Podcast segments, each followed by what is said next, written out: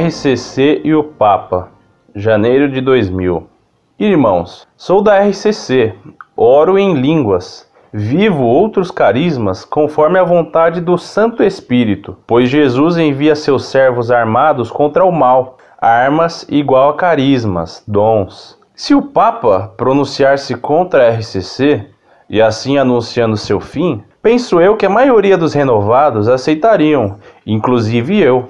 O resto, ou seja, os que não aceitarem, estarão fora do rebanho católico. A tão questionada RCC, questionada por vocês, existe, pois assim o Papa permite. E se o próprio possui as chaves do céu, a RCC é do agrado divino. Espero que vocês não sejam antipapistas. Creio que não. RCC não é outra religião. RCC não é seita. RCC não é fantasia. RCC não é mentira. RCC é uma maneira de viver dentro do rebanho católico, maneira pela qual vocês não vivem, mas muitos irmãos vivem. Não cabe a vocês, irmão, católicos apostólicos, nossa mesma religião fundada por Jesus vivo e presente. Não cabe a ninguém julgar, por mais estudado que seja, para que assim não se comporte como um fariseu e mereça a verdadeira condenação. Vocês não são viventes na RCC, pois eu sou. Nós, de maneira alguma, lançamos críticas ferozes a vocês. Não publicamos nada contra vocês, nem mesmo olhamos com pena, pois não há necessidade.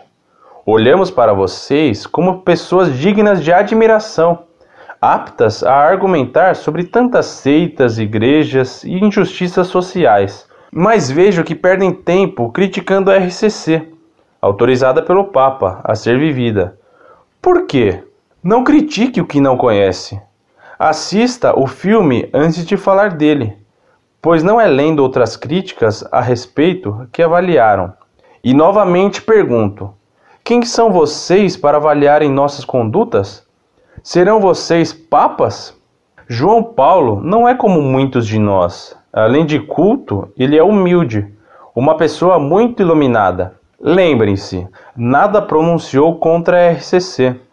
Observação: Enquanto lia as respostas, espantei-me da tática de evangelização utilizada por Orlando, quando desejou nunca mais ver o desafiante, perdido, não conhecedor da verdade, não conhecedor de Jesus Cristo.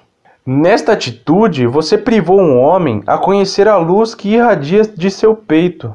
A luz você conhece, é Jesus. O leitor não conhece. Ore para que ele conheça o Mestre, pois seria triste saber que alguém perdeu-se da graça por um erro gravíssimo do apóstolo Orlando Fedeli. O que o Papa diria? Fiquem com Deus, em português, pois não gosto de me aparecer como sendo um poliglota. Paz de Jesus. Paz com todos os irmãos pelo amor de Jesus. Ilmo Senhor, Filho da Luz. Seja louvado nosso Senhor Jesus Cristo. Perdoe-me por chamá-lo Filho da Luz, mas este é o único modo como o Senhor se identificou com seu e-mail. O Senhor esqueceu de assinar sua mensagem. O Senhor nos faz várias críticas e acusações procurando defender a RCC. Acusa-nos, no fundo, de falta de caridade por termos respondido com dureza a quem nos atacara da mesma forma. E diz que com isso talvez tenhamos impedido que nosso atacante tivesse a oportunidade de conhecer a luz que se irradia de nosso peito e que seria Jesus. Meu caro filho da luz, Jesus não é de modo algum a luz que se irradia de nosso peito. Compreendo, é claro, que o Senhor usa uma linguagem metafórica, mas essa linguagem nos parece elétrica demais. Por outro lado, se jamais fosse lícito usar energia no combate aos maus, como se explicaria que Nosso Senhor chamou os fariseus de filhos do demônio?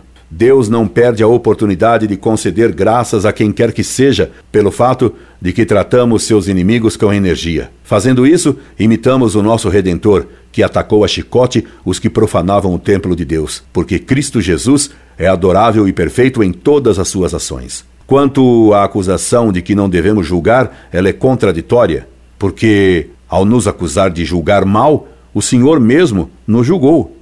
Assim, pelas suas palavras, condenou a si mesmo. Vamos agora à RCC. O senhor diz que ela não pode ser criticada por nós porque o Papa a permite e não a condenou. O argumento, meu caro filho da luz, não é nada luminoso. O fato de o Papa atual não ter condenado a RCC não quer dizer que ela seja boa. Seria preciso provar que as teses afirmadas pela RCC e por seus seguidores não foram jamais condenadas por nenhum Papa. Ora, os chamados carismáticos defendem posições errôneas condenadas pela Igreja. Por exemplo, alguns defendem a necessidade de um segundo batismo pelo Espírito, como se fosse um segundo sacramento. E isso não é católico, pois é erro condenado pelo Concílio de Trento, que ensina que só há sete sacramentos. Por outro lado, ao aparecer um movimento errôneo ou herético, normalmente a Igreja leva um certo tempo para se pronunciar, condenando. Isso, entretanto, não permite aos fiéis aderirem a ele. Quem aderisse formalmente a uma heresia estaria pecando, mesmo antes de o Papa condená-la formalmente. Durante a Segunda Guerra, alguns bispos alemães permitiram aos católicos aderirem ao partido nazista, e o Papa não condenou essa atitude. Nem por isso os católicos que ficaram nazistas e os bispos que apoiaram o nazismo agiram bem. Para compreender que a RCC está em erro, não é preciso nem ter autocultura, nem ser doutor em teologia. Basta ver como se dança numa missa da RCC, o que nela se canta e como se canta. A missa, prezado filho da luz, não é um show, é a renovação veraz, embora incruenta, do sacrifício do Calvário. Ora, no Calvário, seria sacrílego bailar, cantar o vira e se requebrar. Nem Caifás se atreveu a requebrar-se no Calvário. Para condenar tudo isso, basta ter bom senso. Basta um pouco de luz da fé. Basta ser, de fato, filho da luz desejando do fundo da alma que Deus o ilumine nas trevas e confusão em que está, despedimo-nos. Incorde Jesus Semper, Orlando Fedeli.